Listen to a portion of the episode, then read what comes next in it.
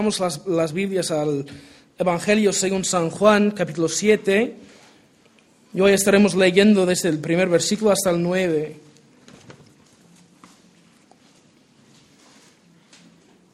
Juan 7, empezando en versículo 1. La palabra del Señor dice así. Después de estas cosas andaba Jesús en Galilea, pues no quería andar en Judea, porque los judíos procuraban matarle. Estaba cerca la fiesta de los judíos, la de los tabernáculos.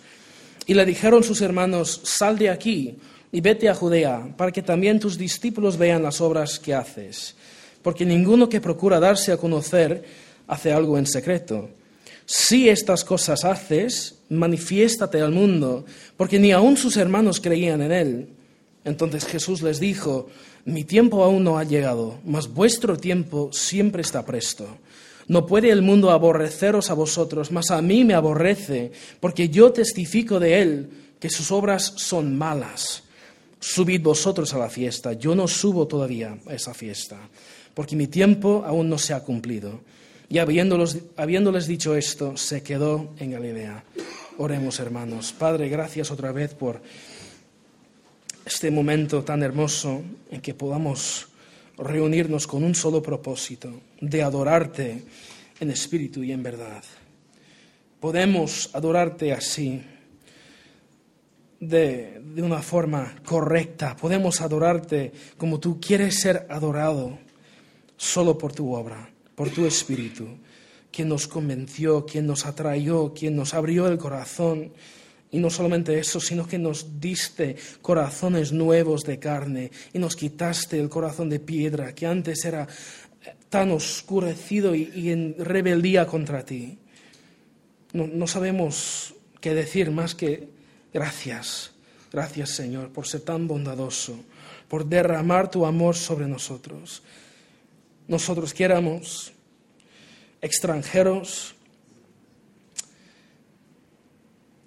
desconectados, rebeldes, enemigos tuyos, tú quisiste amarnos hasta el punto de poner tu vida por nosotros y regalarnos tu justicia, tu rectitud.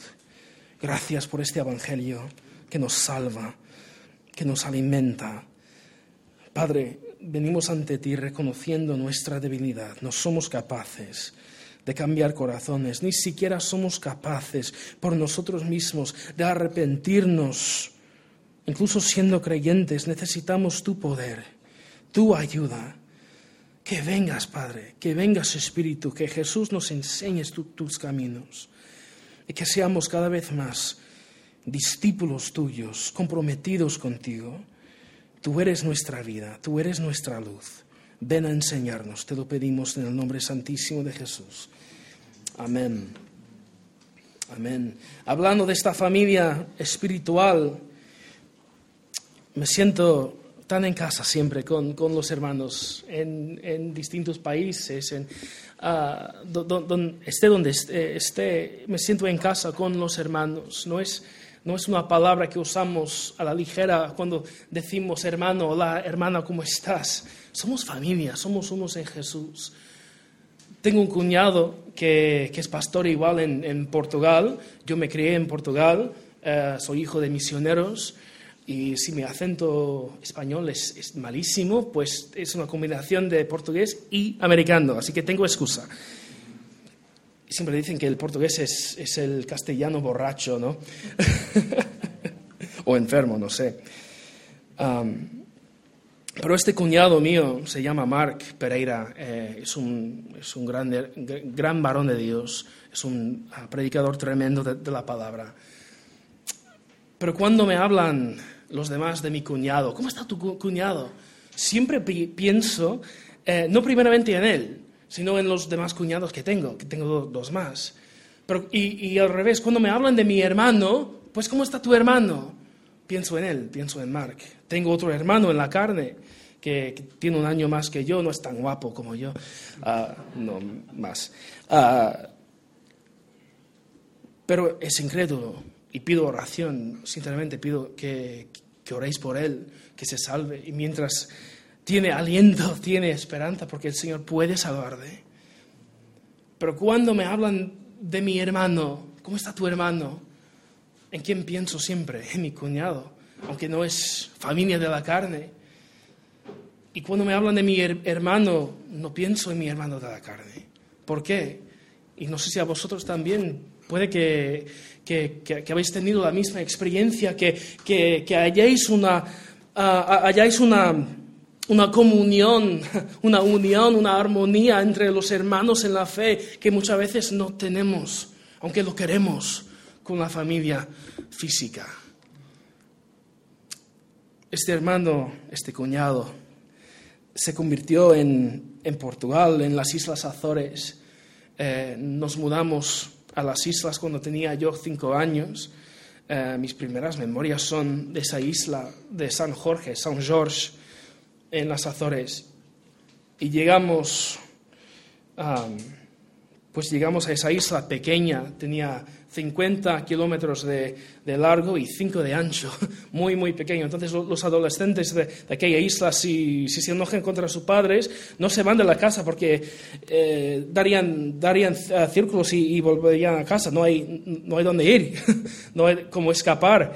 Ah, pero esa isla tiene 10.000 habitantes. Y fijaos en esto, si no creéis en la elección de Dios. que el Señor envió a mi padre como misionero, como predicador del Evangelio, a una isla olvidada, donde todos decían, pues, ¿por qué? ¿Por qué te vas a esa isla? Que, hay muy poca gente ahí. Mejor que, te vayas a, Lisboa, que, te vayas a una ciudad grande, que también hace falta ahí, predicadores. Pero dijo, no, sé, que el Señor me ha llamado para ir ahí. Sé que no hay iglesia, no hay siquiera una iglesia evangélica de, de cualquier rama, no se predica ahí el Evangelio. Y se fue a predicar, se fue a predicar. Y me acuerdo de muchos domingos como este domingo, eh, por la tarde siempre teníamos culto, pero nosotros solos en, el salón, que, no venían. Fuimos repartiendo ah, literatura cristiana por toda la isla, invitando a gente, predicando el Evangelio, tratando de crear puentes para acercarnos a la gente. Y muy reacios, muy reacios, no querían escuchar, no querían escuchar.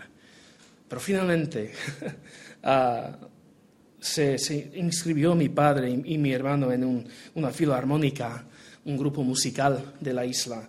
Era una aldea, un pueblo pequeño de 600 personas, muy, muy pequeña. Pero como tocaba clarinete mi padre, se inscribió ahí. Y a su lado se encontró con, este chico de 12 años. Eh, era un listillo, sigue siéndolo, pero pensaba que sabía todo, de todo. Y, encima era católico al extremo, pero extremadamente católico, muy dedicado a la Virgen.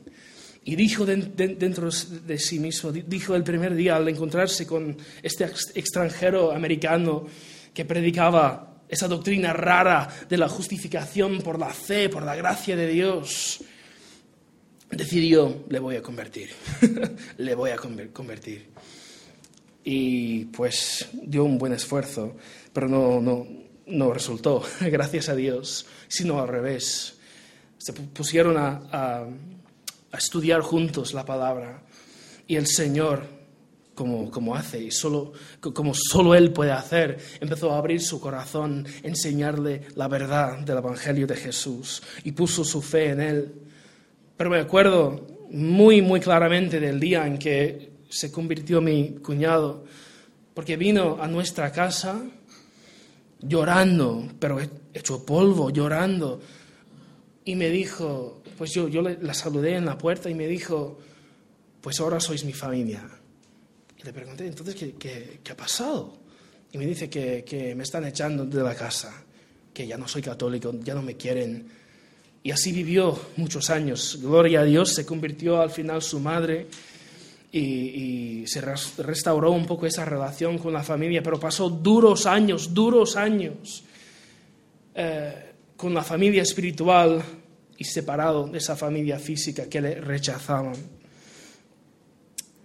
Cuando uno llega a fe en Jesucristo, y puede que algunos de vosotros lo habéis vivido ya, cuando uno llega a fe en Jesús y realmente quiere hacer su voluntad, quiere caminar con Él, quiere dedicar su vida a Él, como acabamos de cantar, que seas tú mi pasión, No quiero otros ídolos. Y, ese es el contexto de Juan 7. Ah, acaba de decirlos a, a, la multitud Jesús en Juan 6. Y por esa causa se marcharon, se marcharon. Pero los dijo que si no coméis de mi, de mi carne y si no bebéis de mi sangre, no tenéis vida en vosotros. ¿Qué, decía Jesús? Si no os saciéis de mí mismo, no seréis saciados jamás. Que los ídolos del mundo en primer lugar, no te pueden saciar. Los dioses falsos, con D minúscula, no satisfacen nunca y luego no pueden convivir con el Dios de D mayúscula, no pueden vivir con el Dios Yahvé, no pueden convivir. O Dios es Dios o es un Dios más. Pero cuando realmente lleguemos a, a ese entendimiento de quién es Dios, quién es Jesucristo, y pongamos nuestra fe en Él, traerá separación, traerá división. Y esto vemos en el pasaje de hoy, que la familia física de Jesucristo mismo no tenían entendimiento de, la palabra de Dios, no tenían entendimiento de su trabajo, no, no tenían ningún concepto de la voluntad de Dios. Era un, un problema que existía incluso con Jesucristo mismo. Era Dios en la carne. Jamás eh, pecó, jamás eh, se equivocó.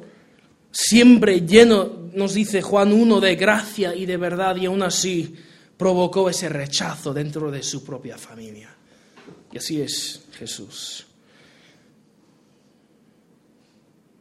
Todo, el que, todo que él hizo, todo que dijo, estuvo en perfecta conformidad con el tiempo y el plan de Dios. Y, vemos que en este pasaje eso no cuadró con su familia inmediata. Vemos una profecía sorprendente acerca de Jesús en Salmos 69, versículo 8, dice así, extraño he sido para mis hermanos y desconocido para los hijos de mi madre.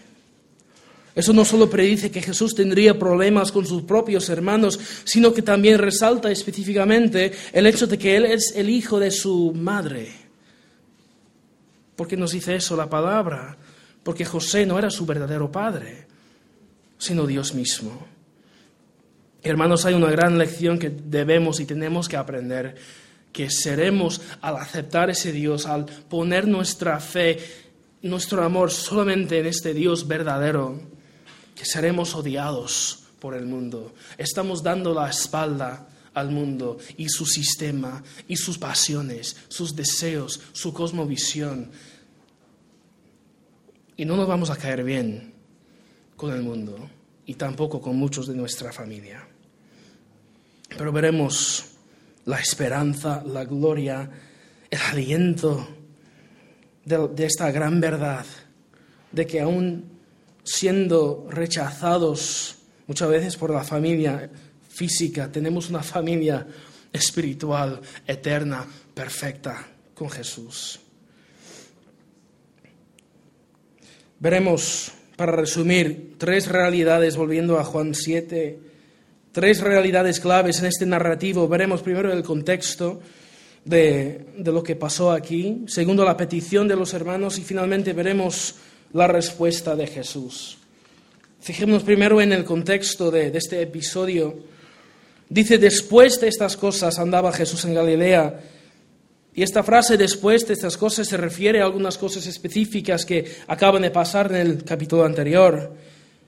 Este versículo tan conocido, penoso, de, de Juan 6, 66, muchos discípulos abandonaron a Cristo.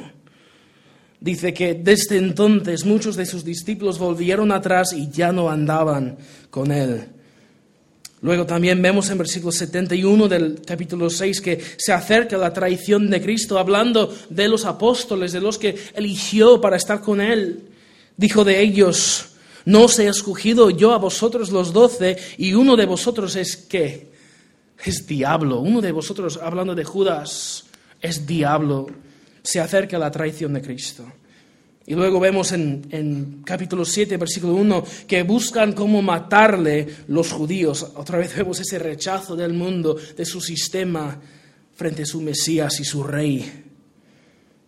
Tuvo lugar, capítulo 6, alrededor del tiempo de la fiesta de la Pascua, y vemos en capítulo 6 que Cristo es nuestra Pascua, es eh, la ofrenda de Dios, es, es el holocausto de Dios, el cordero sin mancha, puro, ofrecido en nuestro lugar para nuestros pecados. Y, ahora, ah, entrando en el capítulo 7, vemos que, que, estamos en el tiempo de la fiesta de tabernáculos o de cabinas. Lo que eso significa prácticamente es que de unos seis meses han transcurrido entre los capítulos 6 y 7. Cuando dice después de esas cosas, nos está hablando de un periodo de seis meses. Y tiene sentido esto, tiene significado esto. Y mucho, muchísimo. Es muy ah, significativo que Jesús solo pasó dos días en capítulo 6 con la multitud grande y, sabemos que eran más de 5.000 varones, al menos 5.000 varones, no contando las mujeres y, los, niños. Ah, aproximadamente pensamos como 20.000 personas y pasó solo dos días con esta multitud. Pero estuvo, ¿cuánto tiempo con los doce? Seis meses a solas con los doce. Vemos aquí el enfoque del ministerio del Señor. No estaba en las reuniones masivas, no estaba en, en multitudes enormes, sino en el discipulado, en pasar tiempo a solas con los suyos. Le dedicó su tiempo y esfuerzo al grupo de hombres que llevaría a cabo su ministerio. Muchas veces somos tentados, hermanos, a gastar la mayoría de nuestro tiempo en el ministerio, en este entorno eclesial, buscando multitudes. Queremos iglesias mega, queremos ser vistos como exitosos. Y muchas veces viene de, una, de, una, de un deseo bueno. Queremos que mucha gente venga al conocimiento de, la salvación que hay en Jesús. Amén. Debemos quererlo, debemos anhelarlo, debemos querer ver esa gran multitud de gente convertida. Pero en realidad la voluntad de Dios y el método de, de Jesús es de invertir en individuos, discipulando a personas quienes se volverán discipuladores también. De esto estábamos hablando hoy, hermano Salva y yo, de que, y su mujer también, del hecho de que muchos suelen venir a la iglesia pidiendo posición, ¿no?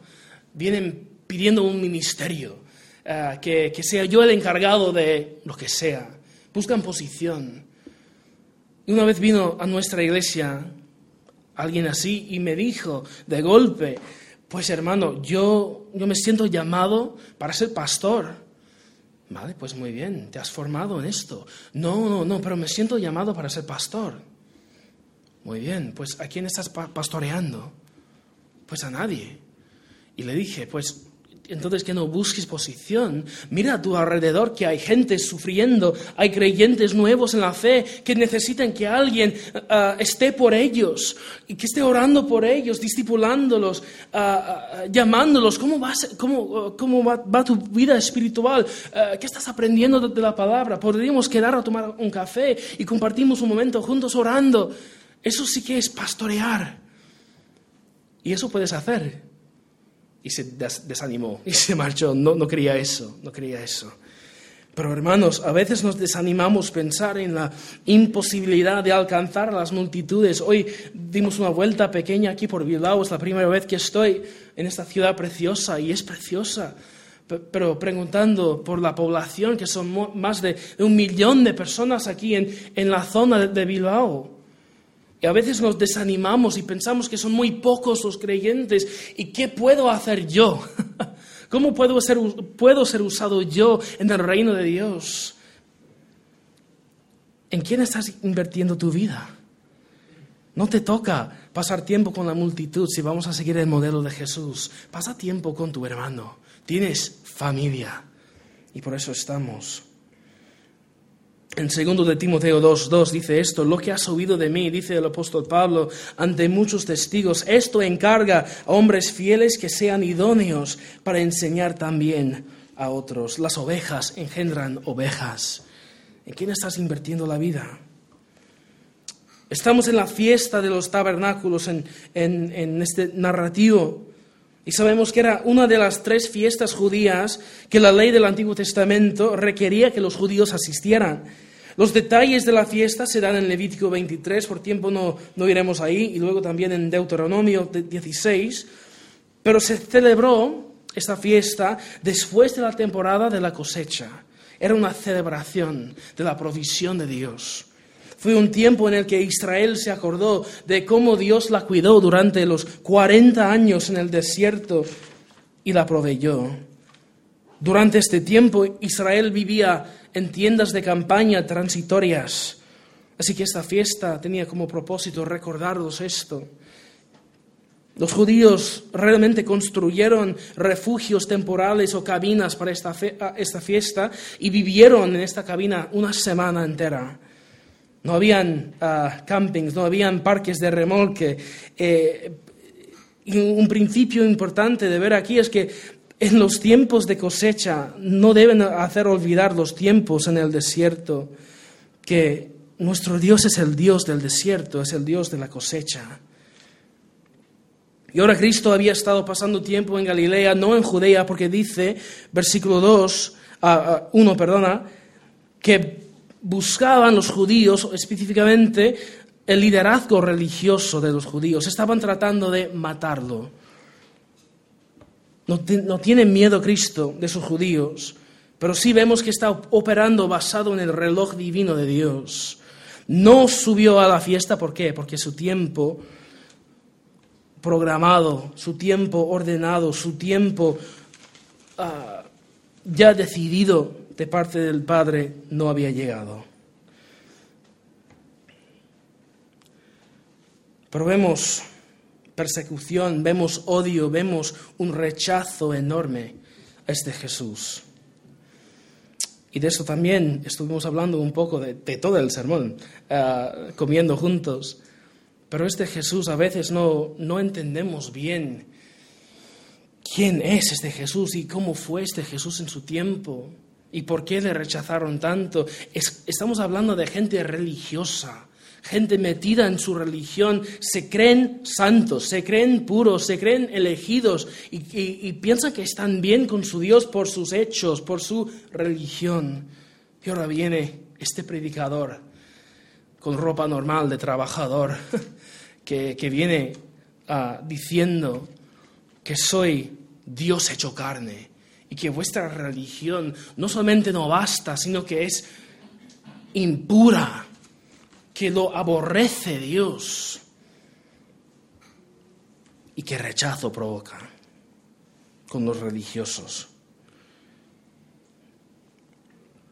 A lo largo de los siglos el pueblo de Dios siempre ha tenido el valor de mantenerse fieles a Dios ante esa persecución y el odio, porque lo amamos más de lo que este mundo tiene para ofrecer.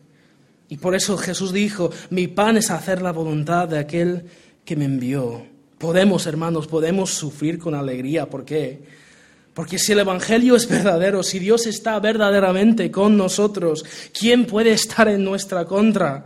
¿Quién puede detener a Dios? ¿Quién podría jamás tomar nuestro gozo si nuestro gozo se encuentra en la persona del mismo Dios que promete nunca abandonarnos? El Dios de la cosecha es el Dios del desierto. Y puede que estés pasando por un desierto, pero no, no te rindes, no te rindes. Puede que estés pasando por un tiempo de rechazo. Vale la pena, hermano Tienes una familia, una familia del cual habló Jesús en Juan 17 con su gran oración ah, ah, sacerdotal, eh, intercesoria, y oró al Padre que su pueblo, que sus discípulos, nosotros incluso,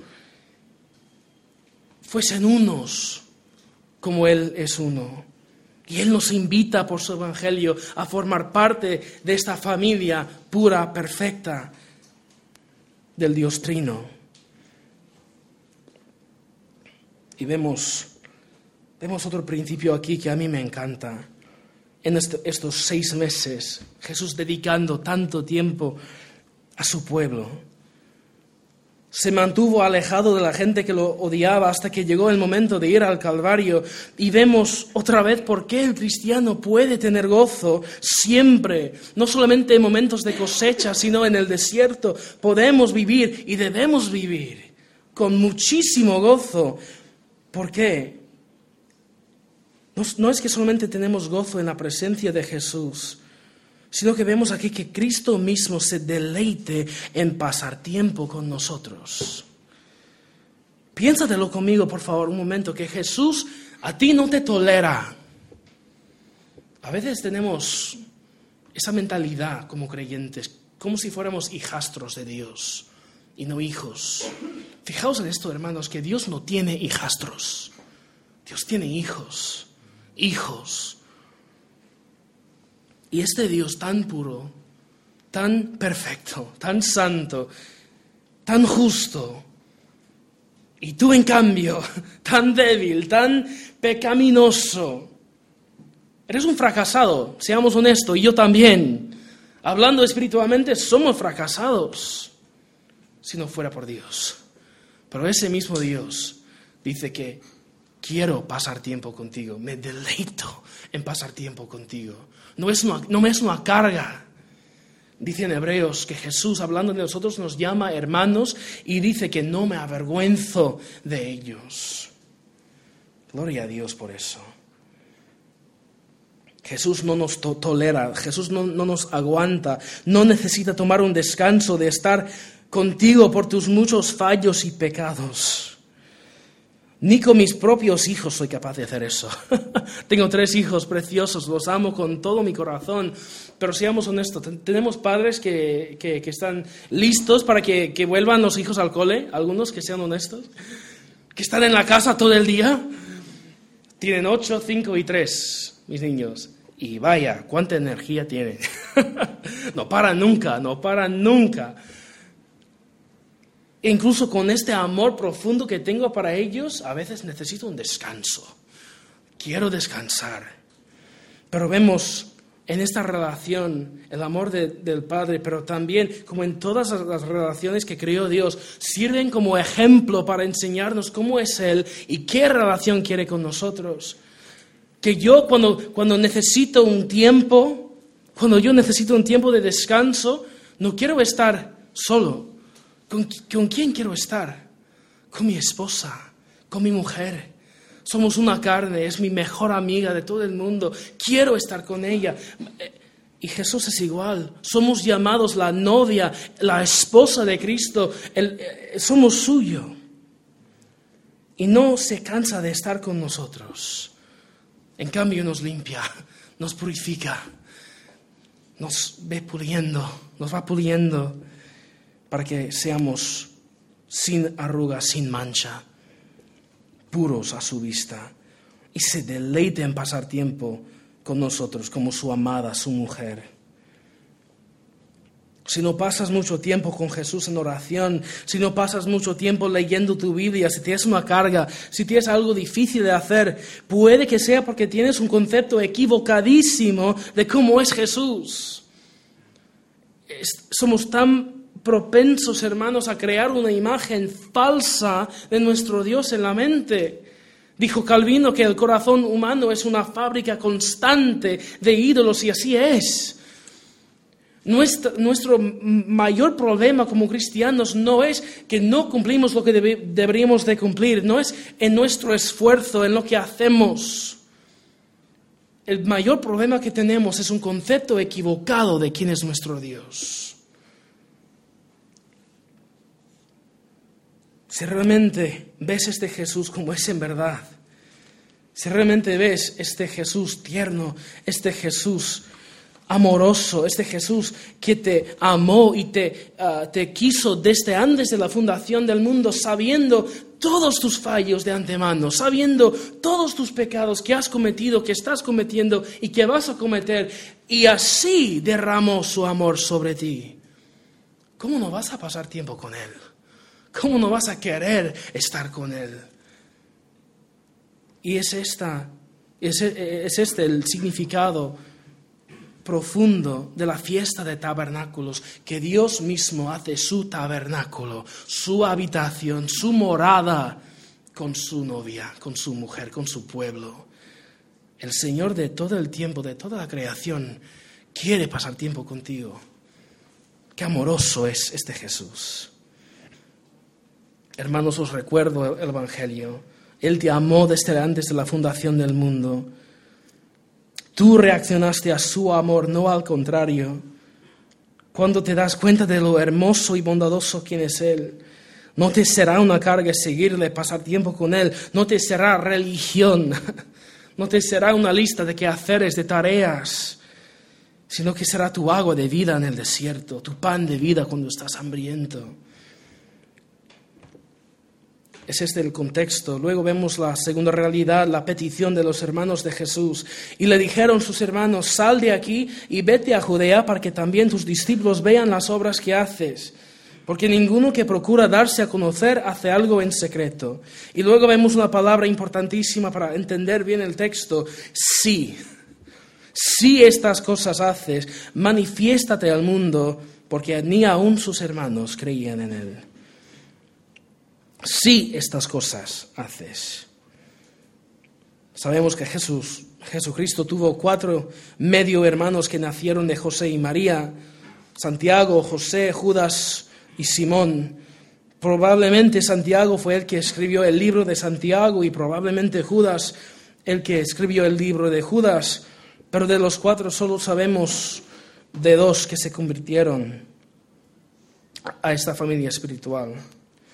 Y vemos que cuando hacen esta petición a Jesús, ninguno de ellos es creyente.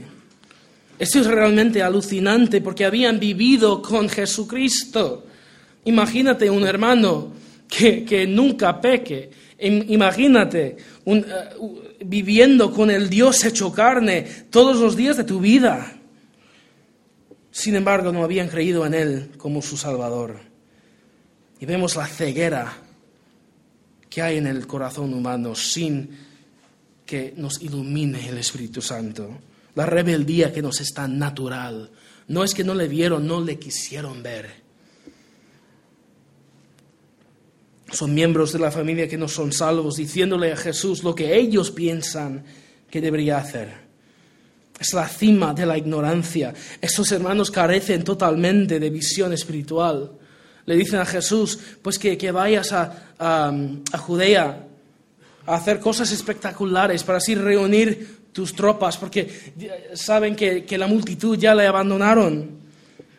Sabían que la fiesta de los tabernáculos atraería a grandes multitudes y pensaron que este sería el momento perfecto para que Él se estableciera públicamente. Y vemos un pensamiento aquí lógico, racional, pero no bíblico, no correcto. Y hemos de darnos cuenta, hermanos, de, que las personas perdidas piensan como tal. Lo he visto en la iglesia que, que, intentan poner, imponer su perspectiva, su mentalidad, su cosmovisión equivocada. Pues tenemos que poner un espectáculo en la iglesia para atraer a la multitud. Y no vemos eso con Jesús. Sí atraía a personas con milagros, pero en vez de entretenerlos, ¿qué, hacía? Los reprendía, los exhortaba, los llamaba al arrepentimiento del pecado y creencia en el Evangelio. A veces cuando estás bien con Dios tendrás que hacer caso omiso de las sugerencias de los que no lo son, incluso en la propia familia. Rápidamente veremos la tercera realidad, la respuesta de Jesús a sus hermanos Dice en versículo 6, entonces Jesús les dijo, mi tiempo aún no ha llegado, mas vuestro tiempo siempre, está presto. No puede el mundo aborreceros a vosotros, mas a mí me aborrece, porque yo testifico de él que sus obras son malas. Pues a veces las personas más difíciles de enseñar la verdad de Dios son sus propios familiares. Incluso cuando la persona es Jesucristo, lo mismo es cierto. No tenía defectos, pero aún así no respondieron. Muchas veces nos machacamos y pensamos, si yo fuese mejor cristiano, entonces me, escucharían. Intentarán incluso muchos familiares eh, eh, cargarte de, esta pesa y decirte que, que, yo no me convierto por tus pecados, por tus fallos, porque si tú realmente fueras cristiano, no harías tal, tal, tal, tal. Hermanos, que, que entendamos bien que no nos salvamos por los demás y los familiares tampoco, es por el poder del Espíritu Santo. Sí debemos vivir vidas santas, obviamente, pero no tratando de agradarlos a ellos, sino vivir para agradar a Dios. Pero vemos en la respuesta de Jesús seis respuestas específicas que Él da a sus hermanos. La primera vemos en, en versículo 6, mi tiempo aún no ha llegado. Cristo está operando basado en el reloj, el tiempo de Dios. Ya había rechazado en, capítulo 6 la oportunidad de convertirse en un rey. Como, dije, ah, como dijo un comentarista, las celebridades podrían llegar al éxito con los aplausos de la multitud, pero los siervos de Dios saben mejor. Y es así que Jesús no buscaba aplausos y no los esperaba. Vemos un Jesús que no se desvía de su deber que no se aleje de su responsabilidad, porque podría hacer las cosas incómodas. Y por eso dice a sus discípulos, si alguno quiere venir en pos de mí, ¿qué, hace? Que coja su cruz y me siga. La respuesta de Cristo aquí es una buena manera de decir que tu tiempo no es el tiempo de Dios, pero mi tiempo sí lo es. No tenían sentido los parientes perdidos de Jesús del tiempo de Dios ni de la voluntad de Dios.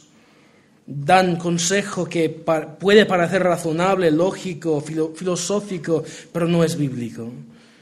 En segundo lugar, dice Jesús, mi tiempo no ha llegado, mas vuestro tiempo siempre está presente, siempre está presto. ¿Qué está diciendo aquí Jesús con, esta frase? Vuestro tiempo siempre está presto.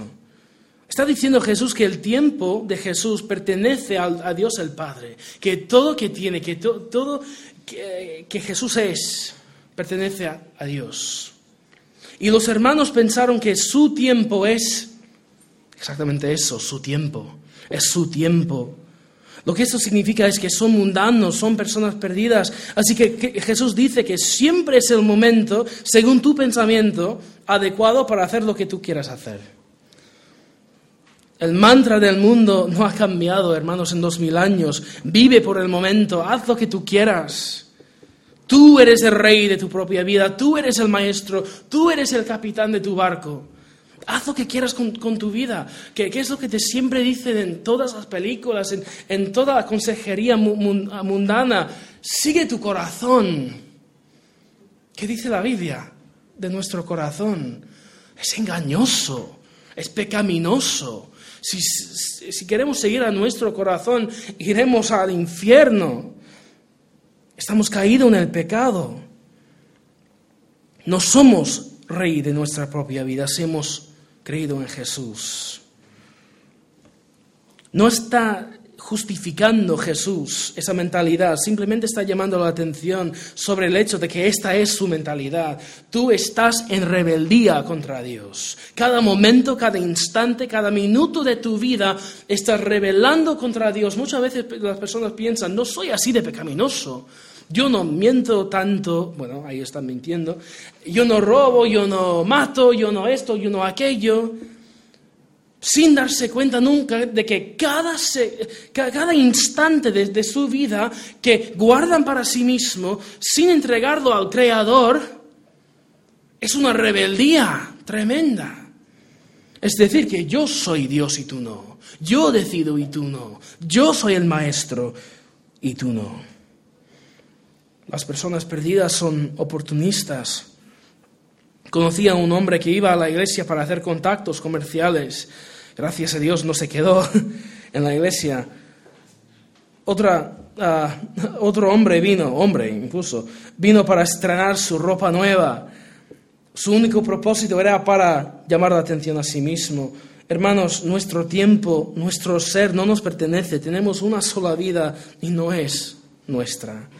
En Efesios 5:15 dice, mirad pues con diligencia cómo andéis, no como necios, sino como sabios, aprovechando bien el tiempo porque los días son malos.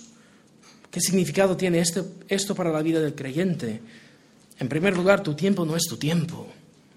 No te pertenece, no, no estás ganando mérito con Dios al invertir tu tiempo en su reino. Ya le pertenece ese tiempo.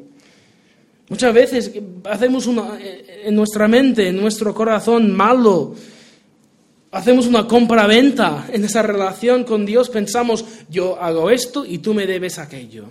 Hermanos, somos salvos por la gracia, ni andamos por la gracia, no por el legalismo. No estás ganando mérito con Dios. El hecho de que Dios es soberano no nos da excusa para malgastar el tiempo. He conocido incluso reformados que son así de reformados, no, no digo que son reformados genuinos, pero equivocados, que piensan tanto en la soberanía de Dios que se quedan sentados. Bueno, no hace falta, y si equivoco, si no invierto bien mi tiempo, bueno, Dios es soberano, hará lo, que quiere. Incluso es soberano sobre mi pecado. Hermanos, qué mentalidad más, más mundana. Eh, sí, Gracias a Dios que Él es soberano sobre nuestro pecado, pero Él creó nuestra vida y, estableció nuestro destino según Efesios 2 para que anduviéramos en las buenas obras que Él preparó de antemano, que estemos invirtiendo nuestra vida como agrada a Dios.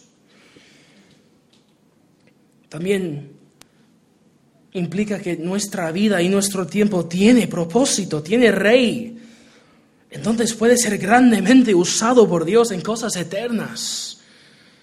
El inverso de tu tiempo siempre está presto, tu tiempo de, de decidir tu destino. El inverso es que si realmente pertenecemos a Dios y no es nuestro tiempo, Dios tendrá propósito para este tiempo, sabrá cómo usarlo. ¿Sabías que tiene propósito tu vida?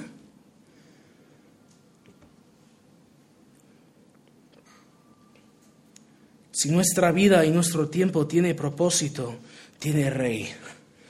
Guardar tu tiempo para ti mismo, ser celoso por tu tiempo, entre comillas, es locura.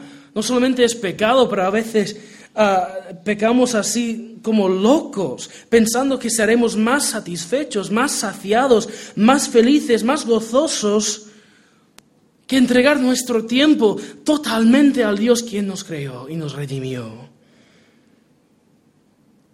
Es el mensaje central del capítulo 6, el anterior, que Cristo es el pan de la vida, es el pan que nos sacia. Entonces, ¿quieres ser saciado con tu vida? ¿Quieres invertir tu tiempo bien? ¿Quieres gastar bien tu vida? Entrégaselo a Jesús. Ya tienen propósito para ello.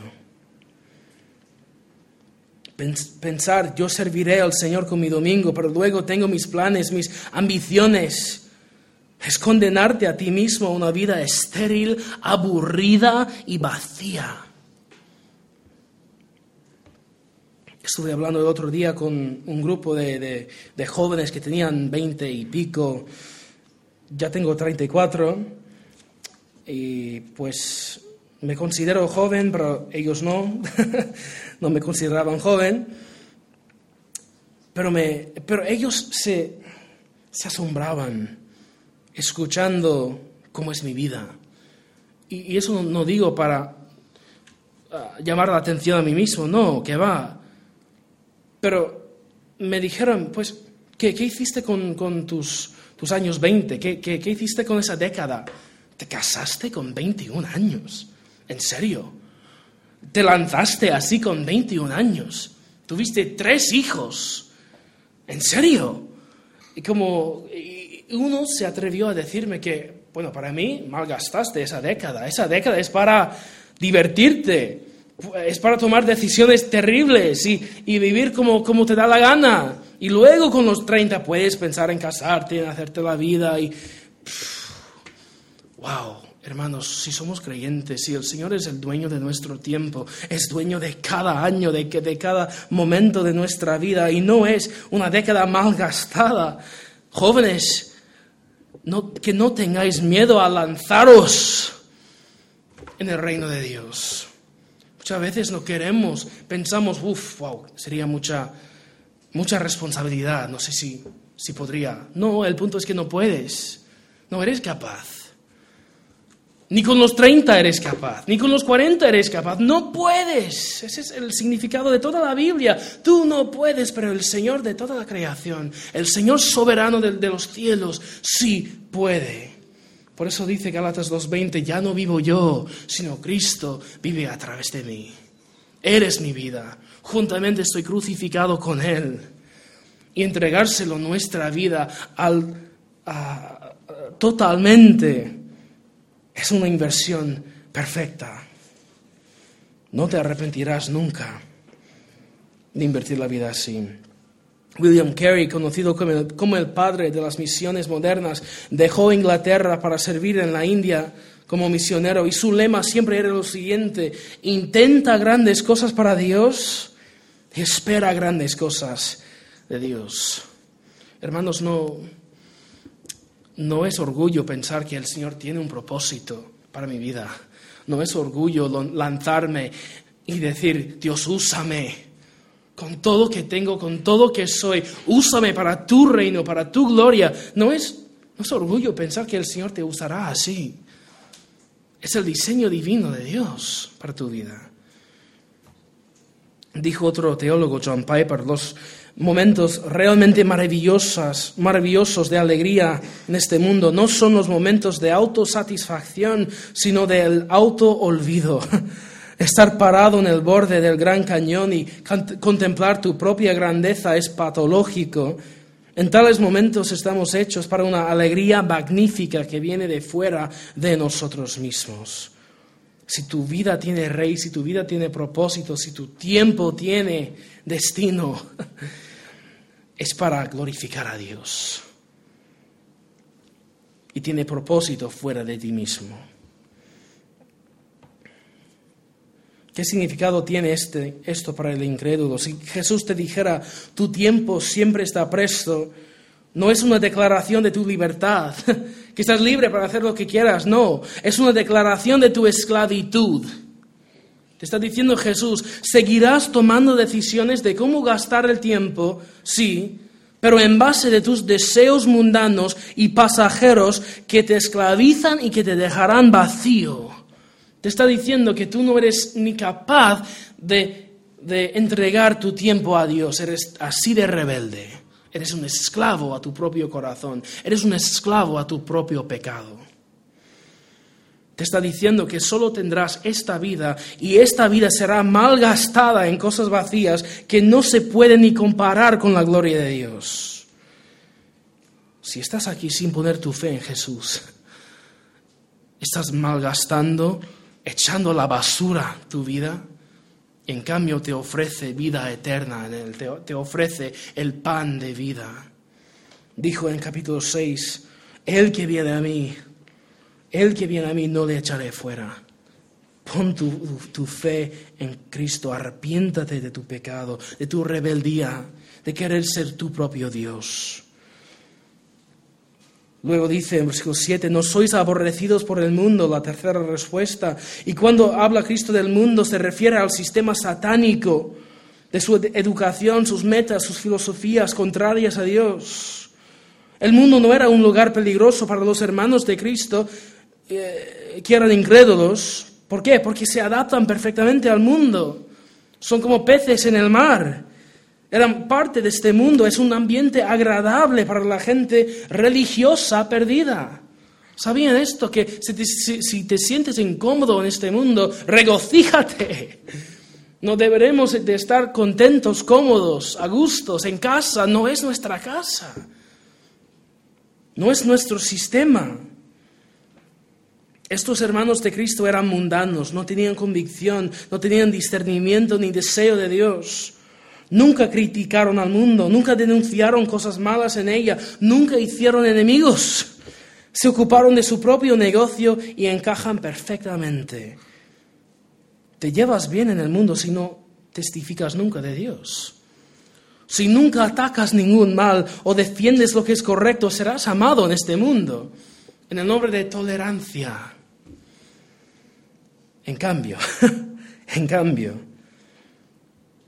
si atacas el mal y defiendes lo que es correcto, serás odiado como fue Jesús. Dice Jesús en la cuarta respuesta, yo sí soy aborrecido por el mundo. La misma presencia de Jesucristo hizo que la gente lo odiara. Él era justo y ellos no lo eran. El mundo para Jesús no era un ambiente seguro, era un lugar peligroso para él residir, en el mundo, porque el mundo lo odiaba y lo quería muerto, por decirnos la verdad. Si no nos encontramos nunca en desacuerdo con lo que es contrario a Dios, entonces tenemos buenas razones, hermanos, para cuestionar si somos salvos, si tenemos esa fe. Cuando las cosas siempre están tranquilas para nosotros en un, mundo que odia a Cristo de todo el corazón. Y no no nos equivoquemos, lo odian. Entonces debemos preguntarnos dónde estamos en nuestra relación con Él, porque Él nos prometió persecución, nos prometió división. Si lo que quieres es caerte bien a todo el mundo, que no, que no seas discípulo de Jesús. Dijo Martín Lutero que si predicas la verdad de Dios sin temor y fielmente, armarás al mundo entero en tu contra. Y así lo hizo. La quinta respuesta dice Jesús, subid vosotros a la fiesta, yo no subo todavía. Vemos que puedes ir a las ceremonias más religiosas del mundo y no ir con Jesucristo. No subió Jesús con ellos. No quería estar en esa religión vacía, mundana, rebelde contra su Dios. Piénsalo, aquí está una, una, reunión religiosa que supuestamente está diseñada para adorar a Dios y Dios no está ni siquiera ahí. Dice, me quedo aquí no lo quiero. Todos los domingos millones van a las iglesias y me pregunto cuántos realmente están con Jesús.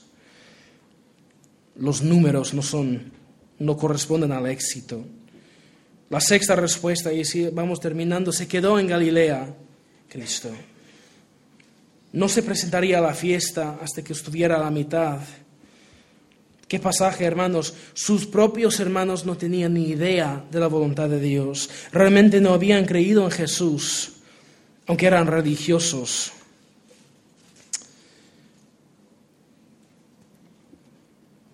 Hablando de esas dos familias, o viviremos para el aplauso y la aceptación de una o de otra.